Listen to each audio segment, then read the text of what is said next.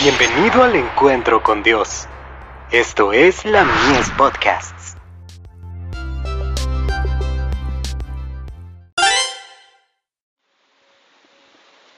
La fe por la cual vivo. El amor engendra amor. El que aún a su propio Hijo no perdonó, antes le entregó por todos nosotros, ¿cómo no nos dará también con él todas las cosas? Romanos 8, verso 32. Toda persona verdaderamente convertida, administrará para el adelantamiento de la obra, los recursos que Dios ha colocado en sus manos. Somos los testigos de Cristo, no debemos tolerar que los intereses y proyectos terrenales absorban nuestro tiempo y nuestra atención. Hay intereses superiores en juego.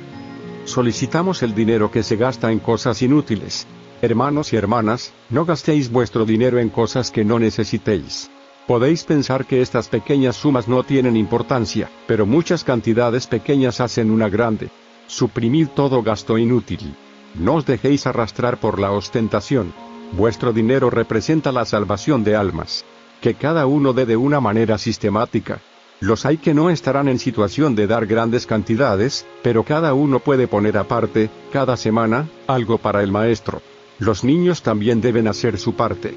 El renunciamiento y el sacrificio, he ahí lo que sostiene al ministerio evangélico. ¿Queremos, con nuestra negativa, retardar este progreso? Mientras haya almas que salvar, nuestro interés en su salvación no debe debilitarse. El amor que Cristo tuvo por las almas perdidas, lo llevó a la cruz del Calvario. El amor por las almas nos llevará al renunciamiento y al sacrificio. Testimonios selectos. Tomo 5 páginas 168, 169, 170 y 173.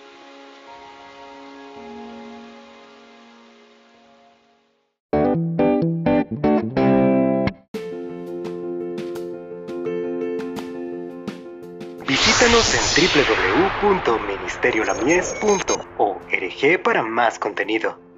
Dios te bendiga.